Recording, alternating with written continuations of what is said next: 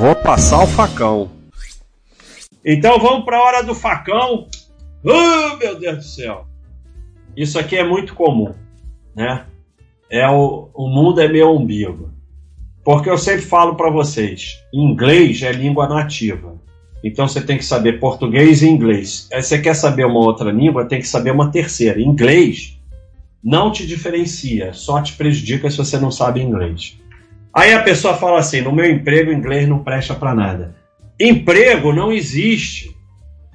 Meu filho, minha filha, bota uma coisa na cabeça de vocês: emprego não existe. Ah, emprego público também não existe. Só existe você, a sua formação e você não sabe inglês, você está para trás. Se não usa no teu emprego, você está deixando de evoluir porque você não sabe inglês. E amanhã não vai ter mais esse emprego, não me interessa se é público ou privado. E você vai ficar para trás.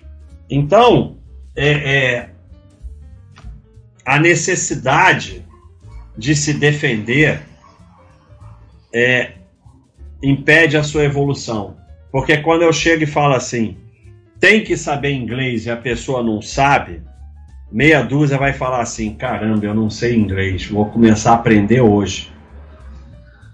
90 mil vão. É, inglês não serve para nada, inglês já morreu, no meu emprego inglês não presta para nada. Você não sai do lugar, meu filho, não sai do lugar. Porque só fica se defendendo com exemplozinho de exceção. Então, no, você tem que saber inglês, você, o teu emprego não tem nada a ver com isso. O teu emprego não te define. Isso é uma coisa completamente maluca, ficar se colocando em categoria de acordo com o trabalho. O teu emprego não te define. Você é um ser humano e você tem que evoluir. O teu emprego não te define e o teu emprego acaba. Então vamos parar com isso aí. Então aqui é o que eu falei a pessoa fala assim: dividendo não faz diferença. Então, não, não vai ter dividendo, não, vai continuar tendo dividendo do mesmo jeito, a mesma coisa. Já que não dá para viver de renda de investimento, então só resta enfiar a cara no trabalho até morrer de estresse. Sim, você que escreveu isso vai acontecer isso, porque você acha que existe renda. Como você acha que existe renda, você não vai ter patrimônio. Então eu mostrei aqui hoje como é que você chega a tranquilidade financeira que você trabalha se quiser. Não é focando em renda, é focando em patrimônio. Você que foca em renda, você vai usar a renda com essa maluquice de ter 100 mil e achar que pode tirar 5 mil por mês, e os 100 mil vão acabar e você não vai ter renda. Então é justamente o contrário. Você que acha que renda existe, vai enfiar a cara no trabalho até morrer de estresse. Porque você não vai ter patrimônio, que é o que te dá tranquilidade financeira. Então é justamente o contrário. E é aquele negócio. Quando a gente tenta explicar por que, que renda não existe, a gente está tentando mostrar o caminho para não precisar trabalhar sem morrer. E a pessoa acha que quem vai ensinar esse caminho é analista, corretora, youtuber que vive do dinheiro que ele bota não sei aonde.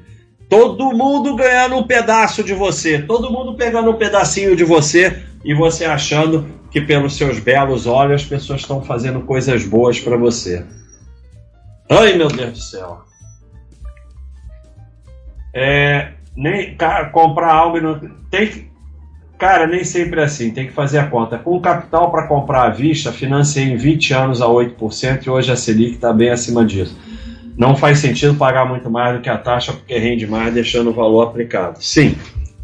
Primeiro é mentira e a conta está errada, porque ele não botou aí administração, seguro, não sei o que e tal. Então ele está se enganando, como todo mundo que tem dívida e fica se enganando. Depois, o fato de você pegar todo o teu dinheiro e jogar no preto 17 da preto 17, não quer dizer que aquilo foi certo. Então, mesmo que seja verdade, não quer dizer que foi certo. Muita sardinhagem, muita coisa errada dá certo. Roleta russa, puf, não morri, então tá certo. Então, é, a análise que leva ao ferro e a análise do sardinha é análise de resultado e inclui prever o futuro. Sempre inclui prever o futuro, que o Sardinha acha que ele sabe prever o futuro. Então, a análise é o seguinte: quando você faz um financiamento, você está com a faca nas suas costas. Se der tudo certo, você vai pagar cinco imóveis e vai receber só um. Se der tudo certo. E se no meio do caminho, hiperinflação, o governo muda a regra, você perde o emprego, você perde o que você pagou, perde o imóvel.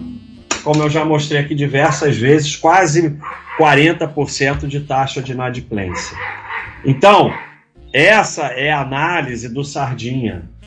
Ele, ele faz uma conta errada, ele considera só o que ele quer considerar, ele acha que banco é instituição de caridade e ele analisa o resultado. E analisa errado o resultado. Por quê?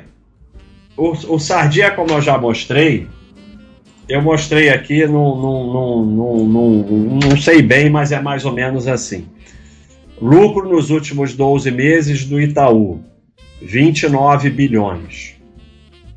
Lucro nos últimos 12 meses do Bradesco, 26 milhões.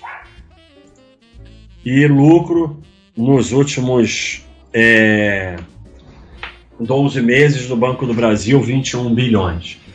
E o Sardinha acha que a inflação vai estar 10% e o banco vai emprestar para ele a 8%. E o Sardinha acha que o banco vai pegar dinheiro a 10% e dar para o Sardinha a 8%. E que é assim que ele faz 29 bilhões. Então, o Sardinha acredita em mágica. É a característica do Sardinha. Quando é justamente o contrário. O banco pega dinheiro a, sei lá, 5% e te cobra 15% e eu tô sendo gente boa. Então, é, é, isso aqui é um tese de doutorado de sardinice. Essa que é a verdade. Prepare-se para o filme 1. Perde tudo, FGC não existe, pensamento tóxicos. Pensamento tóxico. Então, pessoal, desculpe pelo meu pensamento tóxico. Espero que você esteja bem. Poderia investir mais nos seus equipamentos. Microfone, isolamento acústico, sua chance de crescer no YouTube seria maior. Obrigado. Muito obrigado. Sim, nós somos um sítio, Baster.com, que a gente vem aqui no YouTube dar uma, umas cacetadas. Então, é, é legal essa daí, mas eu não, eu não tenho o que falar. Que, que, eu vou falar sobre isso aí? Realmente, eu, eu, meu microfone é muito bom, meu microfone é muito bom. Isolamento, eu podia isolar. Mas acontece que a graça é a moto e tal, não sei o que, então é as fichas de. Fala perto do microfone. Legal as fichas de poker, então. Mas assim, eu não tenho a menor chance de crescer no YouTube, na verdade, porque é, não tem como crescer no YouTube falando essas coisas que eu falo. Tem que trabalhar, tem que guardar dinheiro, e depois de 10 anos, não sei o quê.